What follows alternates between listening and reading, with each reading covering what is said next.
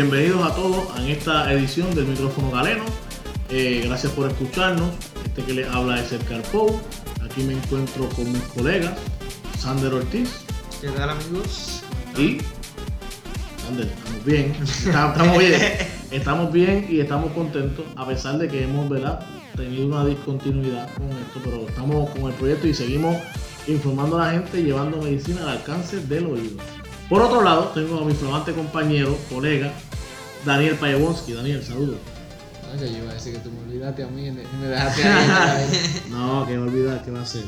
Bueno, ¿qué tenemos para hoy? Hoy vamos a estar hablando de una enfermedad muy importante eh, que se llama y es conocida como la úlcera péptica.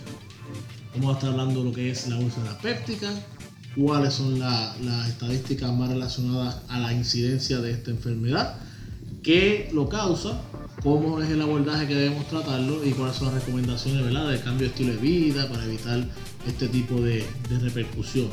Lo típico, un, resumen light de la, de la enfermedad. Un resumen live. Bueno, ¿qué Entonces, eh, que tú me dices, Sander, ¿qué es la, la úlcera péptica? ¿Qué- ¿Con qué se come eso? Eh, bueno, primero tendríamos que definir qué es una úlcera primero, para después decir por qué una úlcera péptica. Sí. Pues una úlcera viene siendo una, ¿verdad? Una discontinuidad del epitelio. Exacto. Puede ser por muchas razones, pero pues, puede ser por erosión, puede ser por infección, por trauma. Y ese término es un concepto, no, no necesariamente cuando dicen úlcera se refieren estrictamente al, al- al- al tracto gastrointestinal, sino que puede también ser de la piel, puede ser de, otra, de otras partes, pero en sí, cuando, ¿verdad? Eh, eh, afecta? afecta el, el- el el gastro- el sistema gastrointestinal, pero... Específicamente el estómago. Péptica. Si es péptica es... No necesariamente. No necesariamente. Porque puede afectar la parte proximal del, Del duodeno. duodeno. Bueno, pues entonces ya sería una úlcera duodenal. No. No. Cae dentro, cae dentro de la clasificación de úlcera péptica. Y oye, y eso es un. Es algo que uno, uno piensa, porque una vez yo estaba eh, llevando un debate sano con un colega de, de la clase y, y él estaba diciendo eso mismo que estamos alegando nosotros, que la úlcera péptica envuelve ambas úlceras. Y está diciendo que no, yo juraba que era solamente la duodenal, que la úlcera del estómago era úlcera del estómago y así se quedaba. No. Y él fue el que me corrigió y de ahí para adelante fue que yo edité eso, pero eso fue hace como dos meses atrás. Ah, bueno, no, tenía, no conocía ese dato. Sí, pero es así, es una, es una alteración, como dice Sandra. Una aquí, discontinuidad. Una discontinuidad del epitelio, en el cual, en este caso, de tanto las las úlceras eh, eh, eh, estomacales como las del duodeno, el ambiente acídico del mismo es la que sigue corroyendo esa, esa y afectando esa parte de la pared del estómago y del duodeno y alterando ¿verdad? lo que sería su estructura y llevándola a, a exacerbar este tipo de dolores y molestias después de comer o, antes, o justamente al comer, etcétera, etcétera. Sí, esas son cosas que se estarían discutiendo ya en, el la, en la sección de las complicaciones. Pero básicamente lo que tú dices, Edgar, engloba ese, esa área de, de las complicaciones de la, de la úlcera péptica. Exacto. Entonces, además de la úlcera péptica, eh, vamos a hablar del GERD. El GERD, sí, creo que cae aquí de la mano.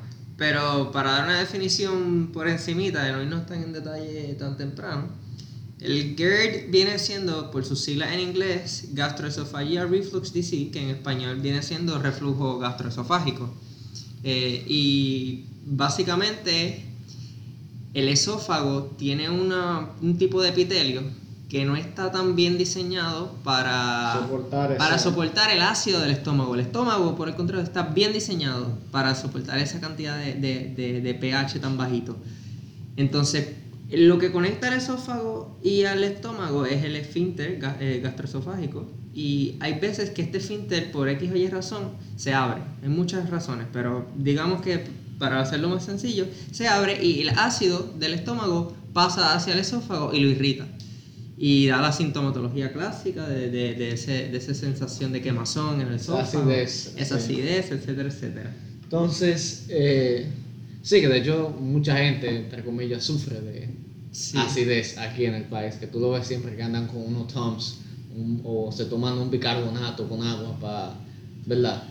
Para bajar los Para síntomas. bajar los Ah, síntomas exacto. de inmediato, sí. Entonces, eh, ¿qué tan común es esto? ¿Qué, qué, qué tanta gente sufre de, de úlcera, de, de reflujo? Sí, vamos, vamos a tratar de primero clarificar todo lo que tenga que ver con la úlcera. Entonces, pues ahí, eh, más o menos, o lo vamos a hacer este, juntos. Lo podemos hacer juntos, pero vamos con úlcera Juntos, ok, úlcera. Eh, yo estaba leyendo que en Estados Unidos hay un 4.5 millones anualmente que son diagnosticados con esta enfermedad. Sorpresivamente, la prevalencia es de un 20%, o sea que la gente que le dio y se mantiene durante eh, lo largo de su vida con esta enfermedad es un 20% de, ese, de esa cantidad de, de gente que yo acabo, ¿verdad? Esa cifra que yo acabo de mencionar. Eh, sorpresivamente también, eh, antes era más común en los hombres que en las mujeres, pero ahora su, eh, su manera de expresarse es igual, equitativamente, para ambos sexos. No obstante, la prevalencia ya dije que era un 20%, la incidencia de la población es un 10% y ha bajado a lo largo del tiempo. ¿Por qué? Porque tal vez la gente se instruye de, de qué es lo que mayormente lo causa y hace su modificación en su vida. Y también estaba leyendo que de una población de 100.000 personas, en la cual entran a la unidad hospitalaria por una, una complicación que es con referencia a dicha patología, o sea, por úlceras pépticas, solamente de esas 100.000, unos 30 personas entran al hospital por condiciones bajo este tipo de enfermedad. O sea, tú me- lo que tú me quieres decir es que de 100.000 gente que van al hospital, 30 son por complicaciones de la, Eso es así. de la úlcera. Eso es así. O sea que imagínate, es un, un- un porcentaje bien efímero. O sea, bien- mí, eh, no efímero, porque efímero es otro término, pero eh, eh, ínfimo, ínfimo. Eso es lo que está buscando. Un por- porcentaje ínfimo de esa población. Sí, muy, muy, muy, muy minoritario, me atrevería a decir. No, así, de hecho, se parecen las estadísticas que, que hay aquí en República Dominicana. Que de las cero, o sea, de las consultas que son llevadas, o sea, que de la emergencia llevan, llevan a una consulta externa con especialista, solamente el 0.64% es por úlcera péptica. O sea, que de esa gente que va a la emergencia, ay, me duele el estómago, eh, o van hipovolémico ya con una complicación que se va a estar discutiendo más adelante. Eh, ese 0.64% es el que representa esa población que va a un, un gastroenterólogo por el tema de que tiene una úlcera, padece de una úlcera. Sí, porque yo entiendo que es más un diagnóstico tipo incidental. Sí. Porque no es que tú vas al médico y dices, mira, yo tengo una úlcera péptica, no, No. es que se consigue y, y se diagnostica, ya sea por una endoscopía de rutina, lo que sea, y encontraron una úlcera. Entonces ahí es que dan con, ¿verdad? Eh, y concuerda y es congruente lo que sería el afloramiento de los síntomas previos y la confirmación del diagnóstico. Sí, Continuando con las estadísticas, en cuanto a, a Estados Unidos, también yo había dicho que eh, ¿verdad? era un 20% de prevalencia, pero un 10% a lo largo de su vida en Estados Unidos, de la población que se escogió, ha padecido de GERD. Y entonces, de esa gente que ha padecido, pues algunos caen en su prevalencia y continúan con su enfermedad y otros sorpresivamente se curan con el tratamiento y el manejo apropiado. También, aunque ha eh, disminuido la incidencia en pacientes que son jóvenes, ha aumentado en pacientes gerontes o de edad, De avanzada edad, edad- sí. edad avanzada por el uso y ¿verdad? Se, hace, se hace el, el linkage aquí, la conexión, por el uso de el baby aspirin, o sea, aspirina de 81 miligramos, Que- se receta pues por propiedades anti, anticoagulativas mayormente. Si tú supieras, y un pequeño paréntesis que vendría siendo en este episodio, que recientemente se publicó un- una investigación que decía que si tú eres una persona que no ha sufrido de un infarto anteriormente, pero tomas baby aspirin, Sí. no tiene beneficio alguno. Sí, sí, yo, yo leí ese estudio reciente también. O sea, eso, eso Sí. solamente vendría aplicando, o sea, si tú sufriste un infarto previamente, ahí es que se, se, se podrían ver o dilucidar los beneficios del baby aspirin, pero si tú no has sufrido de ninguna cardiopatía o de un infarto previamente, tomarte el baby aspirin no, no tiene un, un, un- efecto profiláctico del todo. Sí, incluso te, te, te predispone para este tipo de Exacto, te predispone de paso para Para úlcera. péptica. Sí. Sí. Yo como dije que esta enfermedad es incidentalmente. Y ese, disculpa que te interrumpa, no, y, y esa es otra que aquí se la autorrecetan, ¿no? Ah, sin, sí. sin ningún médico decirle que tú tienes que tomar la No, y que si tú te fijas aquí también hay un tema con el tema, o sea, hay un tema con, con los medicamentos controlados, que aquí hay menos medicamentos controlados que allá en Estados Unidos. De hecho, yo tengo un tío que a veces tiene que comprar una gota para los ojos, Ujú. que cada vez que él viene de viaje para acá, la él compra. Por como pila. 300 dólares. No, si metiste como 300, 400 dólares. ¿Qué tú me dices? En, en gotica. para llevársela, para no tener que ir a pagar la consulta, para que le indiquen la Sí, misma. porque en Estados Unidos es un poquito más regulado. Son más Exacto. regu- Pero yo me atrevo a apostar que no tanto aquí en República Dominicana, en el mundo entero la gente se toma El eh, los, baby- los, los baby aspirin Claro. y estos fármacos no esteroidales antiinflamatorios como si fuesen M&M. Exacto. Y el, problema, el problema es que si compran, ¿verdad? Si compran la, la cardioaspirina, tenemos este tipo de problemas a menor escala, pero el problema es que la gente va a la comprar en el colmado y el del colmado no sabe de cuántos miligramos le está dando la aspirina, se la da a 325 y ese pobre hombre se está tomando las 325 miligramos diarios pensando que se está haciendo un bien y a, los- a los meses sale, debuta con una úlcera. Porque es importante recalcar que el mecanismo de acción cambia de la aspirina acorde a los miligramos que Sí. tenga la misma. Estamos hablando que la de 81 miligramos que la gente se toma para, ¿verdad? como efecto profiláctico para posibles enfermedades cardiovasculares y complicaciones, tiene un efecto al nivel de la inhibición de los tromboxanos, que es una molécula que se libera para eh, lo que sería... eh, la coagulación. Exacto, promover la agregación plaquetaria. Pero Más entonces sin tam- embargo, las prostaglandinas que sirven de, de efecto protector a nivel de la mucosa van disminuyendo. Entonces, esa disminución en sí, la pero, mucosa. pero ¿qué sucede? Mándame que te interrumpa. No es que, o sea, los 81 miligramos tiene más efecto para el tromboxano que para la prostaglandina. Sí. Pero como bien tú dices, si tú aumentas ese nivel de, de miligramos a un 325, como dijo Sander, ya entonces el efecto sería más en contra de las prostaglandinas, que son sustancias que se liberan a nivel del de- del componente sanguíneo y en, en cuanto al estómago se trata, ellos aumentan la capacidad de formación de moco y bajan su- la acidez. No, y también te quería decir que, aparte del el tema de la dosificación en cuanto a, a cantidad se refiere, también la constancia, porque tú sabes que estos pacientes que se toman la cardioaspirina se la toman todos los días. Entonces, Mm. siempre va a tener un nivel mantenido en sangre y eso va, de una manera u otra, ma- mantener esa reducción de prostaglandina en el estómago constante. Entonces, va a, haber- va a llegar un punto Ah, en, que, en que esa, El- el esa, tiempo, sí. es- Sí, esa capacidad de producir el moco se va a ver como que overlap, como que sobrepasada por, por la cantidad de ácido que, que, que, que lesiona el, el estómago. Y Sí, entonces tiene hay- un efecto continuo. Tal vez un Exacto. efecto agudo. No tiene tanto efecto de la prostaglandina, pero si lo usamos en una, ¿verdad? En una Claro. longitudinal, un plano, un plano longitudinal, vemos que sí causa efecto de prostaglandina, prostaglandina y que aumenta la incidencia de, de úlcera. Entonces, como nos fuimos ya, antes de entrar, de seguir hablando de, de las causas, bueno, tú mencionaste ahorita bien que para que generalmente la úlcera péptica se diagnostica de manera incidental. Sí, se diagnostica de manera incidental porque los síntomas son unos inespecíficos. O sea, los síntomas no, tal vez tengan molestia luego de comer, tal vez tengan un poco de dolor de barriga generalizado, pero lo que nos va a decir a nosotros que verdaderamente se sospecha de un posible diagnóstico de, de úlcera péptica viene siendo sangrado.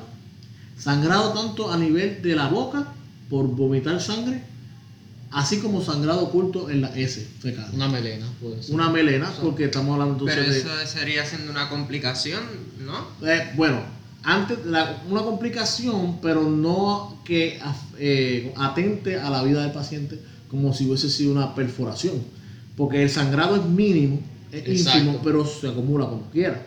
Entonces, eh, tenemos el sangrado, también tenemos, como estamos perdiendo sangre, aunque sea poquita, pues una anemia. Sí, claro. Si se puede reflejar una, una anemia, uno sospecha que tiene que descartar este diagnóstico. También una persona que se llena muy rápido.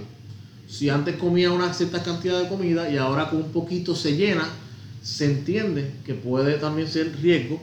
También si tiene dificultad al tragar, ya sea eh, porque presenta dolor al tragar también, aumento en, la, en, la, en el riesgo de vómito y obviamente si ha tenido familiares que padezcan de la misma Sí, enfermedad. Siempre está el factor genético ahí jugándosela con uno.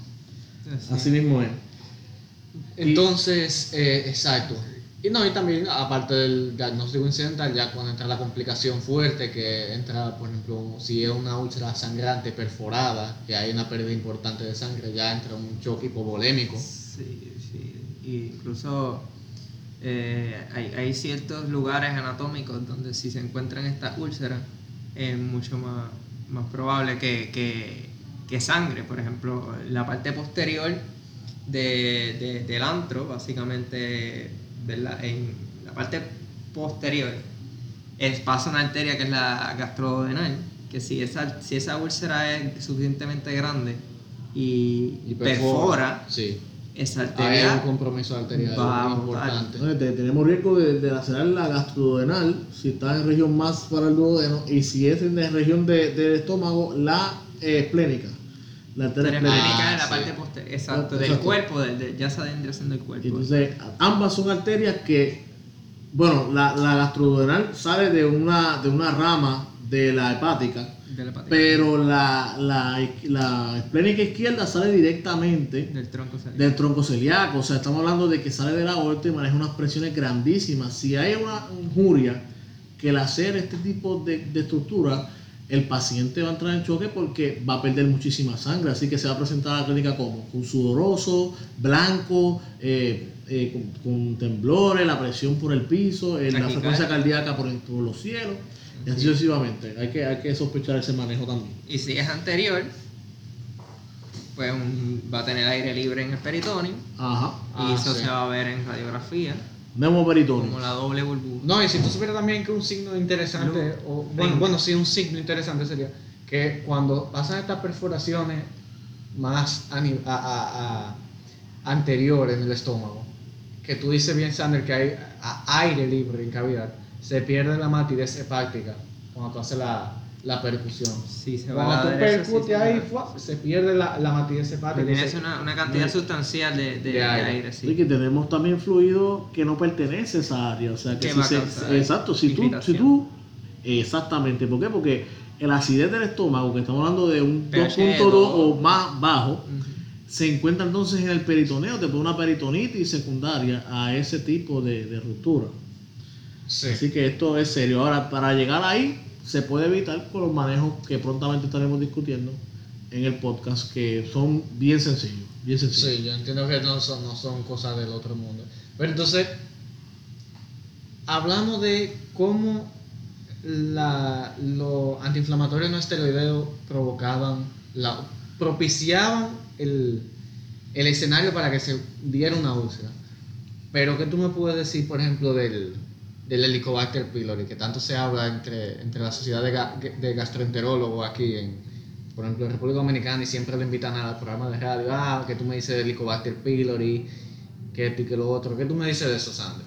Pues el Helicobacter pylori, eso es una bacteria, que quede claro es una bacteria, la gente siempre se inventa unas cosas, pero es una bacteria que, ¿verdad? Se encuentra cuando está, ¿verdad? Infectada en nuestro, nuestro sistema gastrointestinal se encuentra en la mucosa y ella tiene unas peculiaridades para desarrollar úlceras. Y ¿verdad? mi compañero va a estar explicando más a fondo cómo es que esto sucede, pero en, sentido general no es bueno tenerla, no es normal tenerla y menos eh, si puede desarrollar eh, tiene Yo he escuchado gente de que cáncer. Dicen, que dicen que, que, forma parte de la flora normal del estómago. Y la verdad es que, bueno, no es que forme parte de la flora normal, porque no es así, pero se puede encontrar en tu flora y no necesariamente tú estás infectado con ella. Okay. Que eso es algo que, que está Que no produce, no produce la patología. Eh, no necesariamente produce la patología, pero no es algo que se supone que está ahí. Bueno, para entrar más en detalle en lo que sería el mecanismo de acción de, de esta bacteria, y para que los oyentes estén claros, eh, esta bacteria tiene, vamos a tener por perspectiva, ¿verdad? Que ella odia, o sea, detesta el ácido, pero le dio la gana de mudarse a un sitio que es el más ácido de todo el cuerpo.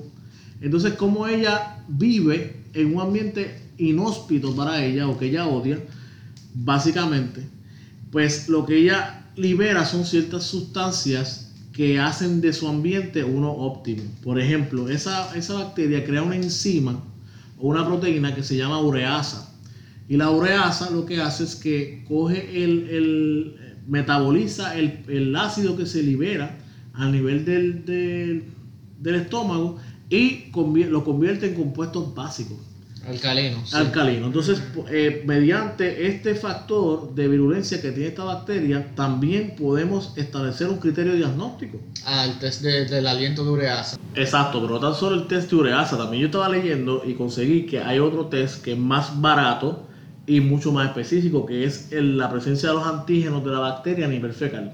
Y eso te ayuda a, co- a- a, ¿verdad? a confirmar y corroborar la presencia de este patógeno dentro del estómago. Entonces, aparte de la ureasa, ella también utiliza dos, otra, otro tipo de toxinas, son dos, eh, se llama el BAC-A y el CAC-A. El BAC-A, que es una citoxina, una, una citotoxina que es vacuolativa, lo que hace es que rompe las células parietales del estómago que se encargan de formar ácido mayormente, porque esa es su función principal. Así que si tú rompes las células que se encargan de formar ácido a nivel del estómago, pues alteras el pH y eso es un punto a favor de la bacteria. No, y no solamente eso, también que estás, o sea, ahí empieza, empezaría, como bien decíamos ahorita, una discontinuidad de la mucosa, porque tú estás matando las células que dan la cara a la luz del, del estómago. Exacto. Entonces, con el CAC-A, ella lo que hace es que llama a las células eh, inflamatorias y se infiltran en el tejido de la úlcera y eso promueve aún más la migración de la bacteria y, por ende, por su siguiente, la sucesión de seguir eh, eh, socavando ese tejido hasta maybe causar una perforación. Así que tenemos un- una miriada de factores que todos se unen con el mismo fin de la bacteria. Y si acaso añadimos un factor de riesgo como lo que sería el uso crónico de antiinflamatorios no esteroidales, más la infección de esta bacteria, pues olvídate, o sea, ya, ya estás a ley de nada. Una bomba de A ley tiempo. de nada, porque es un ciclo vicioso. Ella, se, ella libera la citotoxina, corroe el tejido, el, el- entonces el estómago como se ve alterado en su pH porque está perdiendo células parietales, hay un efecto rebote y el, es- y el estómago crea más ácido. Y mientras más ácido crea el estómago, más la bacteria se molesta, por decirlo en un, un un signo eh, figurativo, No, y crea más todavía sustancia. Entonces es un ciclo vicioso que, que no se rompa a menos que, que se trate. Así mismo es. No, y también que está el tema de que si tú lo usas concomitante, o sea, si la infección es concomitante con tú usar los eh, AINES, eh, o sea, la, la producción de prostaglandina va a caer al piso y no, va- no vas a tener ese moco protector para el tejido que sí te funciona restante. Entonces, puede darse que se te, se te- se- el estómago entero se te vaya a pique. No, y que no va a tener tampoco un efecto eh, antagonista a lo que sería la producción del ácido en rebote, porque también la pérdida de prostaglandina te hace que baje la producción de bicarbonato. Así que no vas a poder, el bicarbonato lo que hace es que neutraliza el, la- la- el pH del estómago, así que tienes doble partida en contra de tu estómago. ¿Y qué lo va a, qué te vas, a- qué- cómo tú te vas a enterar de esto? Bueno, los síntomas que dijimos ahorita es alarmante, que de la única manera que se diagnostican es porque se haga un estudio radiográfico y se confirme con una, un estudio endoscópico. Entonces el estudio endoscópico es muy, muy acert- acertado porque se encarga de dón- ver dónde está específicamente No, la úlcera, si está sangrando, etc. no, y que se toman también la- las biopsias, se toman también con la endoscopía para confirmar la presencia de, Sí. de Helicobacter pylori. ¿no? Y que, que está bien asociado en la infección de esta bacteria que no se trata, como dice Sander, está asociado a cáncer. Sí, señor. Entonces ahí estamos hablando de Una grandes ligas. Una ¿no? complicación. Sí, una complicación de grandes ligas, alarmante. Ay, ay, ay. Entonces, eh, que también hay que, hay que, lo que sería este diferencial, los, di- ¿verdad? los diagnósticos diferenciales, valga la redundancia, si no es eh, eh, peptic ulcer disease o eh, la enfermedad úlcera péptica, ¿qué podría ser? Bueno, una enfermedad de Crohn, Un Solinger Edison. un Solinger Edison, que es un tumor del páncreas que se encarga de producir gastrina y aumentar la acidez, entonces crea úlcera. También. sí. O lo que le llaman una non-ulcer, o sea, no, no relacionada a la úlcera, eh, una dispepsia. Una dispepsia no relacionada a la úlcera. Me disculpa los oyetes, ¿verdad? Que me hace dificultoso tener que, eh, ¿cómo se llama? Trasladar y Traducir. traducir el, tú sabes. Ponerlo digerible. Exacto. Pues esa, esa dispepsia no relacionada a la úlcera es que básicamente a nivel funcional del estómago, el estómago no cumple con funciones de motilidad y crea entonces diges- indigestión, la comida cae pesada, puede entonces asociarse a cierto reflujo, que es el que hablamos ahorita y vamos a seguir continuando hablando de eso. Así que nada, vamos por ahí. Está, está servida la, la úlcera péptica. Sí, Entonces seguimos con el famoso GERD, el, el reflujo gastroesofágico. Sí, eh, es muy común dentro de la población, aunque, ustedes no lo crean. Eh, eh, según los estudios de los años 70, 80, ¿verdad? Que aunque son un poco viejos, son de los más grandes que se hicieron a nivel de Estados Unidos sobre la prevalencia de este. Dice aquí que el 25-40% de los eh, adultos americanos han padecido de, de, ¿verdad? de reflujo gastroesofágico sintomático al menos una vez al mes. Y 14% de, de otros adultos sufren de, ¿verdad? de, de acidez eh, al menos una vez a la semana y 7% lo notó una vez al día. Que estamos hablando de, de, de- a nivel de población, una prevalencia bastante alta. Si el 7% de la población lo siente por lo menos una vez al día, estamos hablando de, de un montón de personas. No, es que hay, hay mucha gente que de hecho lo confu- confunde eso de la acidez, de sufrir con acidez, con gastritis. No es lo mismo. No es lo mismo. Puedes tener las dos a la vez. Y una puede estar relacionada con, Con la otra, pero- Generalmente, o sea, ¿cómo se dice? La- el Vox Populi, la voz del pueblo, la- el- el- el- lo coloquial, lo Ujú. común es decirle al, al, al reflujo, decirle gastritis, que, por, que al ácido subirle que ellos sufren de gastritis. No es lo mismo. No. Para hacer esa pequeña aclaración, mi, pueblo, mi querido pueblo dominicano. Pero no, no, ciertamente no, son dos cosas distintas. Uno es, ¿verdad? Gastritis, su, la inflamación del estómago, básicamente, de- Sí. de, de la mucosa del estómago. Y el otro es, estamos hablando del esófago, que sí el esófago se conecta con el estómago y pueden estar relacionadas. Por ejemplo, una gastritis, sí te, pu- te pu- puedes desarrollar reflujo a largo plazo si no se trata la gastritis. Pero no quiere decir que yo tengo reflujo, tengo gastritis. O sea, no, no necesariamente van iguales. Entonces, ¿qué, qué, qué te lleva a ti a ese, esa, esa, ese reflujo? Bueno, en verdad son múltiples factores y que tanto, ¿verdad? Dependen de lo que sería en el lugar donde, te- donde focalices el estudio, la incidencia que vaya a tomar esta patología, porque si te vas a Estados Unidos, la gran mayoría de personas que padecen de, este, de esta enfermedad está asociado a obesidad. Sí, señor. Y la obesidad es porque dentro del estómago hay una presión que mantiene ¿verdad? Ese, ese estómago con, lo- con los contenidos dentro del mismo. Pero al tú, eh, al tú ser obeso, tienes esa presión externa apretando el estómago eso cambia la presión del estómago, lo altera y por ende hace que se abra el mismo a nivel superior y eso entonces eh, lo- los fluidos gástricos que tiene el mismo pasan hacia el esófago y el esófago entonces se ve irritado. Sí, ese, tú, hablas del, del exceso del tejido adiposo que crea esa presión sobre los Presión externa, al igual que cuando hablamos de, de, De pulmón. de pulmón, una patología restrictiva de pulmón por eh, presión externa de la masa que supone que no esté ahí, pues al igual en el estómago. Si tú tienes una masa, un efecto masa exterior, mm, que, que es mucho más la presión exterior que la que está manejando el O sea estómago, que el va a estómago colapsar. Y que, no, y que no se puede distender el estómago tampoco. Exacto, va a colapsar. Entonces, ¿qué pasa? En, por otro lado, en, en, en lugares como aquí, en el Caribe y en otras partes que no son Estados Unidos, pues entonces la, el riesgo se ve más relacionado a lo que sería la ingesta de bebidas alcohólicas en exceso y el fumar. Ese- Fumar. sí, el fumar cigarrillo. Fumar para ser más específico. Cigarrillo hace de todo.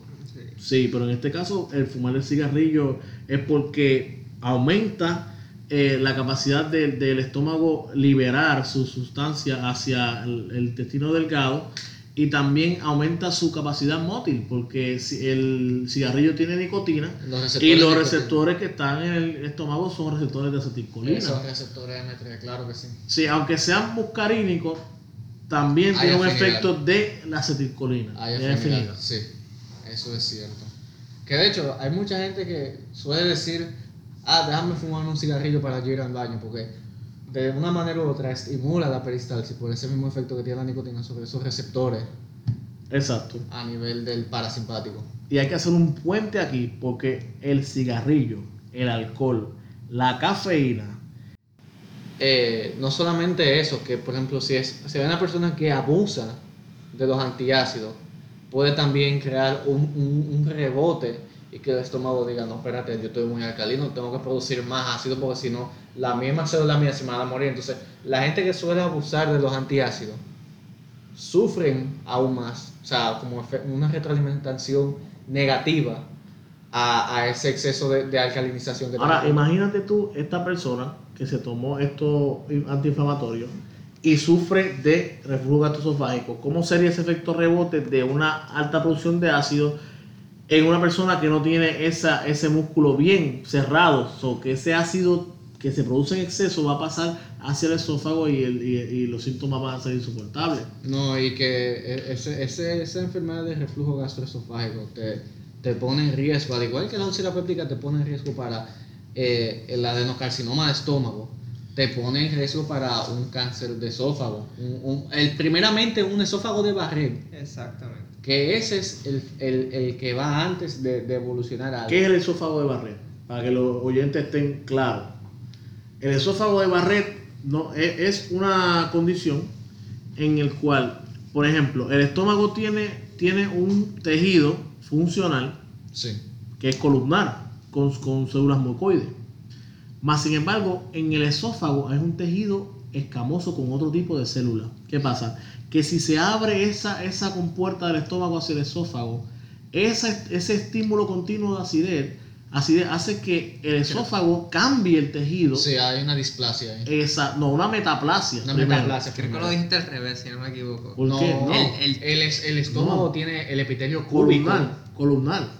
No es cúbico. El, el columnar. El, el columnar, el, de- el, de, el, de, el del estómago. y- El del estómago, eso es que dije. Pero creo que dijiste el del esófago era columnar. No, No, que el, del estómago. el esófago es escamoso. Es escamoso, dije el esófago. Ah, ok. So, pa- para, clasif- para clarificar bien, el tejido del estómago es columnar con células mucoides y el, el esófago no está adaptado para, para aguantar ese cambio de acidez tan abrupto. Entonces, cuando esa compuerta se abre y tiene un defecto, el esófago se encarga de adaptar sus células a esta acidez y lo que hace es que la convierte de escamosas, que son células normales, a células columnares funcionales en, en su área más inferior. Entonces estamos hablando que no es un cambio maligno, pero que si sigue con, con, con este insulto continuo, sí, se mantiene. puede ser maligno. Ese es el esófago de Barrett. Entonces, si pasa entonces de una metaplasia, que sería un cambio de célula por otra célula funcional, a una displasia, pues entonces ya sería algo más Ma- maligno, una No, adenocarcinoma. y sería irreversible a ese punto la displasia. De- bueno, de hecho, los libros dicen que la metaplasia es reversible por definición. Pero la displasia no. Pero eh, la experiencia que yo, que yo he visto con patólogos es que ellos no han visto, por lo menos en su gran mayoría, pueden contar con un dedo. Estoy hablando de gastropatólogos, gente que ve esta- estas biopsias todos los días. Un caso cada un montón de miles que han visto que una metaplasia se devuelve. Es muy Es es muy raro, pero ¿verdad? Por definición, los libros dicen que la metaplasia es reversible. Y hay que tener claro que los, los factores de riesgo de esa metaplasia y de esa displasia a nivel del tercio inferior del esófago no son los mismos factores de riesgo que cumplen el, fac- el, el tercio superior del cáncer de dos son esófago. Que es otro tipo de cáncer. que es otro tipo de cáncer, común, viene El, de su célula- tejido, el de el célula escamoso. pla- Exacto, el de células planas. Y el del tercio inferior vendría, vendría siendo un adenocarcinoma. Precisamente por la metaplasia que sucede casi siempre por, por el- Exacto. cuando No, estamos hablando que- de reflujo. Y que para fines de didácticos se dice que el, el adenocarcinoma se ve más en, en americano y que el, el, el cáncer de células planas se ve más en todas las otras etnias, no sé por qué. Bueno, eso también tiene que ver, un- yo diría, ¿verdad? Que hay un factor súper clave aquí y es la dieta. Ah. La dieta y que además que más de la mitad de la población de Estados Unidos está obesa. Exacto. Pero la dieta en, en lo que le llaman eh, nitroso compounds, o sea, en, en comidas altamente preservativas que tienen compuestos nitrogenados, entiéndase salchicha, eh, hot dog, eh, comidas eh, que se hacen en el microondas, productos enlatados. Preservados, que estén muy preservados. Lo común, o sea, lo común que todo el mundo come, porque hasta yo como eso, o sea, tú comes una pizza con buen pepperoni, eso tiene incluso compounds, ujú. pues te, te afecta y te predispone a padecer de adenocarcinoma. Sí, eso es correcto. Las comidas muy calientes también, y interrumpa, las comidas muy calientes también te alteran el epitelio. Así que es increíble. Oye, nadamos en una piscina de, de, de probabilidades de padecer de cáncer. Así que una de, dieta, de hecho, pero- el, el- el factor de riesgo más, más, más fuerte para padecer de cualquier cáncer es estar vivo. Estar porque vivo. tú tienes, tú tienes células dentro del cuerpo. En cualquier momento esa célula puede empezar a, a- a formar más Ya células. me y harté. volverse. No quiero ser, no quiero ser epitelio cúbico. No, ya, y, se, ser, y se va, o sea, muchas, muchas, muchas. quiero ser pseudoestratificado porque sí. Y así es. No, y que eso tiene que ver también con la genética del tema, con, lo, con, las tel- con los telómeros las telomerasas, que se van acortando Ah, con el tiempo. No, claro, no, y cada, cada vez que hay una replicación de- del DNA de Se una pierde, célula, se pierde. se, se, se juega un riesgo bien grande de, de haber algún eh, defecto Sí. y, y formar células cancerógenas. Entonces también depende de, de- tu cuerpo de darse cuenta de que esas células están mal y pararlas o, eh, ¿verdad? Crear, hacer que they undergo apoptosis, que se vayan a, a morir las células. Exacto, una muerte programada. Esas, Es esas una- caspasas. Exactamente. Pero y si eso eso es- no pasa, ya tú sabes. Pero eso, eso es un tema muy bonito, ese de genética, que vamos también a... a Vamos a tener que abordarlo en otro podcast. Eso Sí. es así. Entonces, el tratamiento o el abordaje que se le da a la úlcera péptica o a- al, al GERD, porque estamos aquí hablando. Bueno, básicamente si hablamos de la úlcera péptica, el, el- el- la pirámide sería los inhibidores de bomba de protones para disminuir esa secreción de ácido y, de- y darle chance a esa úlcera que sane con el tiempo. Y si es por una infección de Helicobacter pylori, entonces hace el, el ¿cómo es que se llama? La- El término que tiene específicamente el triple tratamiento. Sí, es un triple, triple una, una triple terapia. O esa es una cuádruple terapia. ¿No? Hay, hay muchos esquemas de tratamiento que vamos a estar ah, discutiendo. No, la triple terapia, empezando por ahí, que Bueno. vendría haciendo la amoxicilina, una claritromicina y La bomba, La- la, el inhibidor de la bomba de protones. el inhibidor de la Si el bomba paciente es alérgico a los derivados de, De la, la penicilina, como la amoxicilina, entonces la metronidazol. Pero eso, oye, estamos hablando de cuando está infectado por Helicobacter Sí, pylori. no, ya, eh, no, que como quiera, siempre saber La bomba de protones va a ir siempre. Ah, exacto, lo, tiene lo que, lo que se le añade para eh, jugar a favor de que la úlcera no siga progresando y empeorando es el bismuto, que es como un, Ah, un- un- sí, es una especie de protector, eh, el, el- eh, el conocido pectobismol, eso es el bismuto. Es un protector Salicilado. a nivel gástrico y eso hace que pro- eh, proteja, valga la redundancia, en contra del ácido y que no se exacerbe más y empeore la, la condición. Pero sí, hay muchos esquemas de tratamiento. Ahí, ahí yo vi como 7 u 8. ¿Qué tú me puedes decir, Sandra? Yo, bueno, de, según los regímenes de tratamiento, ¿verdad? Tenemos lo que es la triple terapia. La triple terapia con metronidazol, que básicamente se cambia un antibiótico por otro. La terapia secuencial y la cuádruple terapia. Vamos paso a paso. Vamos por la primera, que es la triple terapia. Todas llevan el inhibidor de la bomba de protones. Sí, esa es la pirámide. Eh, tres llevan claritromicina, como tú estabas mencionando, y amoxicilina. Esa es la triple terapia. Bomba, eh, inhibidor de bomba de protones, claritromicina y amoxicilina. Por de 10 a 14 días. ¿Verdad? La triple terapia cambia la amoxicilina por metronidazol. Entonces se queda bomba de inhibidor de bomba de protones, claritromicina y metronidazol.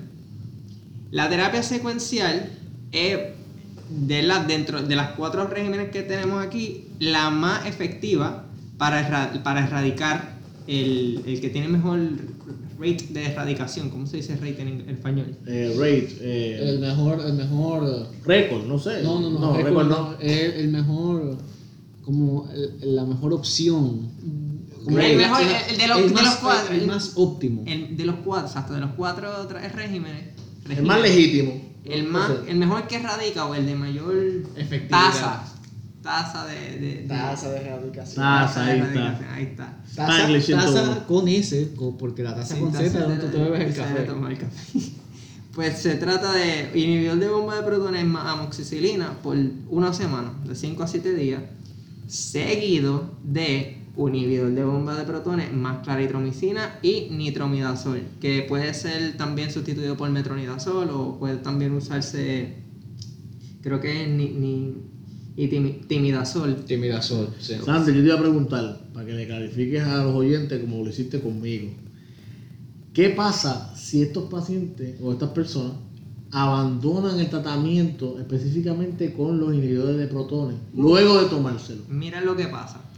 Para explicar eso hay que dar un poquito de insight a lo que, cómo es que se, se- se crea el ácido en, en- el estómago. Pero básicamente tenemos un lado que es donde llegan la- las hormonas, que estamos hablando ahorita de, y están los receptores, que estamos hablando ahorita de, lo- de la acetilcolina y de los receptores. Y tenemos otro lado que tiene una bomba de protones, que es donde se libera directamente al lumen o hacia adentro del estómago le- el- los hidrógenos para formar el, el- el ácido, básicamente. Y esa bomba la inhiben los, los inhibidores de la bomba, básicamente. Ese no es, es- es- si ese medicamento, si esa bomba no está funcionando ahí mismo, el- ningún estímulo, por más fuerte que sea, va a permitir que el, que el, el ácido se libere hacia el lumen. Ahora, ¿qué pasa si tú dejas de tomar eso? Mira, el, el pH número uno va a subir porque, no está, porque estás tomándote la pastilla. Y el pH aumentado es el número uno estimulador de secreción de gastrina. Entonces tú vas a tener una- una- unos niveles de gastrina altamente altísimos. o sea, altísimos, porque el cuerpo no sabe que tú te estás tomando un medicamento. El cuerpo lo único que detecta es que mi pH está muy alto, el, el- el- está muy básico el estómago.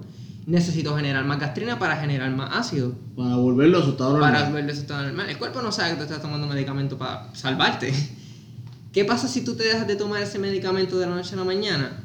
Pues toda esa gastrina va a estimular a la secreción de ácido de una manera tan grande que va a crear un efecto rebote que los síntomas que tú tenías anteriormente van a aparecer unos bebés al lado de los síntomas que tú Va, tienes va a pasar de un 2 a un 10, a un, a un Uf, 10 mil. Vas a tener un dolor brutal y una secreción de ácido excesiva. Y todo eso por no seguir tu tratamiento. Así que es que se altera lo que sería el balance, porque todo nuestro cuerpo es un balance entre la producción de ácido y la secreción de lo que sería la mucosa y de otras sustancias que se encargan de establecer estas patologías en base a lo que hemos discutido en, en, ¿verdad? en esta sesión del micrófono galeno, es eso mismo.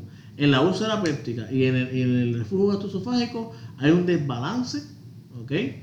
Y más para la úlcera péptica que, que- que para el reflujo, pero hay un desbalance en lo que sería el mecanismo de producción y el mecanismo de protección del estómago. ¿Qué pasa si entonces no hay alternativa de droga? ¿Han escuchado lo que es la vagotomía? Ah, eso señor. es cuando se, se elimina la conexión con Pero el eso nervio ya, eso se trata de dejar para última instancia de, de todo, de todo, Claro, todo. la operación, el, el, el- ¿cómo es? apelar hacia el bisturí es la última de La las última últimas opción. opciones. Ahora bien, sabemos, ¿verdad? Que la vagotomía, al nivel de, de cuando sale, o sea, el, el nivel eh, del nervio vago que entra al abdomen, arropando el esófago básicamente, y luego el esófago se convierte en el estómago y, si- y sigue inervando todas las vísceras a nivel estomacal. El vago, en la parte anterior, inerva ciertas estructuras y en la parte posterior del estómago inerva otras estructuras. Así que si nos encargamos de hacer la vagotomía, este paciente no va a seguir teniendo los síntomas de hiperproducción de ácido porque el nervio y las señales eh, de neurotransmisores que se encargan de producir ácido y que, y que se encargan de estimular esta célula no va a existir. Ahora puede traer efectos colaterales al paciente. ¿Por qué? Porque, eh, como te digo, Eh, eh, sacando un clavo con otro clavo, como dicen por ahí, sí. porque le quitaste el vago, el paciente no va a producir ácido, pero por ejemplo, si le quitaste la rama anterior del plexo del vago, entonces el paciente puede sufrir posteriormente de un irio paralítico. Sí. Y si le quitaste la parte posterior, porque es ahí donde está la, ¿verdad? la parte posterior del vago, porque es ahí donde está la úlcera eh, atacando mayormente, pues el paciente puede tener el, el riesgo de pues, sufrir parálisis de la eh, eh, vesícula biliar. Así que puede tener riesgo a piedra y a cólicos biliares y Sí. todas esas cosas. Pero esa es una opción última de las últimas. Último recurso. pa. Último recurso, sí señor. Y nada, eh, yo creo que, ¿qué más queda? No, ya hemos, hemos abundado en todo. Sí, hay que abundar en las recomendaciones. Sí, señor. Porque, pues, aunque sea, ¿verdad? La incidencia, los numeritos, bueno, eso depende de usted. Y usted es el que se encarga, ¿verdad? De hacer los cambios en su vida. Y otra cosa que quería aclarar, que, que nosotros discutamos aquí la terapéutica de una enfermedad, no significa que usted va a ir a la farmacia a comprar y hacer lo que nosotros estamos diciendo. No, señor. No, no, no. Cero usted- automedicación. Usted va donde es su médico. Nosotros hablamos de estándares normales para fines didácticos, no para fines clínicos, porque nosotros no somos comunicadores, no estamos dando consulta por Spotify, como quien dice. Sí. Entonces, Y, para que tengan eso claro. este, si ustedes notan esos síntomas alarmantes que discutimos aquí anteriormente, si usted lleva estos factores de riesgo a flor de piel, o sea, si fuma, si está obeso, si to- come comidas muy calientes, Se bebe dietazo de café al día. si, si sospecha que está infectado con la Helicobacter pylori, que también da esos síntomas no tan específicos, pero que puede pasar. Oye, Sí. y, y está, es, es uno de los factores principales de la causa de esta, de esta patología de, de la úlcera péptica. Y no menos importante, el uso de indiscriminado, o sea, el uso indiscriminado de eh, lo que serían los antiinflamatorios no esteroidales. Porque no tan solo te trae efecto al nivel del estómago, te trae efecto también a nivel renal. Tú puedes caer en una falla aguda renal Sí. por el uso indiscriminado de estos tipos de medicamentos. Entonces, para el, el mismo, eh, ¿verdad? La misma recomendación para los de re- reflujo gastroesofágico que tú le darías, Ander, que tú le dirías. señores, eh, hay cambios, ¿verdad? De estilo de vida que tú puedes hacer y, y, ¿verdad? Cambios de, de comportamiento en cuanto a las dietas, que la dieta que tú puedes hacer. Por ejemplo, si tú sabes, si tú puedes identificar qué tipo de comidas te están haciendo padecer los síntomas, pues contra, vamos a evitar ese tipo de comidas. Si tú ves que los síntomas son peores en la noche, pues fíjate, ahí podemos hacer unas cuantas cosas. Número uno, evitar esas comidas que, que te están irritando. Y número dos, pues usar, dormir de una manera más elevada, con la cabeza más por encima del, de- del, del pecho, con más almohadas básicamente, para que, ¿verdad? Por el efecto de gravedad no pueda pasar el ácido tan fácilmente hacia, hacia arriba. Eh, otra cosa, en cuanto, en cuanto al tipo de comida, todo lo que son salsas rojas, lo que es, es la Coca-Cola, los chitos, El café todo el también. café que es gastroerosivo totalmente. Todas esas cosas, pues mira, vamos a, no, yo no te estoy aquí para decirle no comas nada a nadie, sino vamos a hablar en moderación. Y número uno, al médico, vaya a su gastroenterólogo y hable con él y dígale lo que usted siente. Esto Sí. no es una consulta, yo le estoy dando recomendaciones, pero nada de lo que nosotros estamos diciendo va por encima de lo que diga su médico. Así que tiene que visitarlo. Así estamos. Bueno, yo creo que sería todo por la, por la edición, ¿verdad? Esta jornada del micrófono galeno. eh, para Esta nosotros, jornada. Sí, para nosotros es un placer, ¿verdad? Y, y te damos las gracias abiertamente, como siempre lo hacemos, por escucharnos y apoyarnos en bajo todas las plataformas. Nos pueden seguir por Facebook, por Instagram y por Spotify como el micrófono galeno. Así que nada, nos despedimos. Cualquiera Cual- de- cualquier duda, eso sí es importante, cualquier duda, no dude en preguntarnos por todas las plataformas y con gusto le aclararemos su, su pregunta. Así que nada, será hasta la próxima. Chao.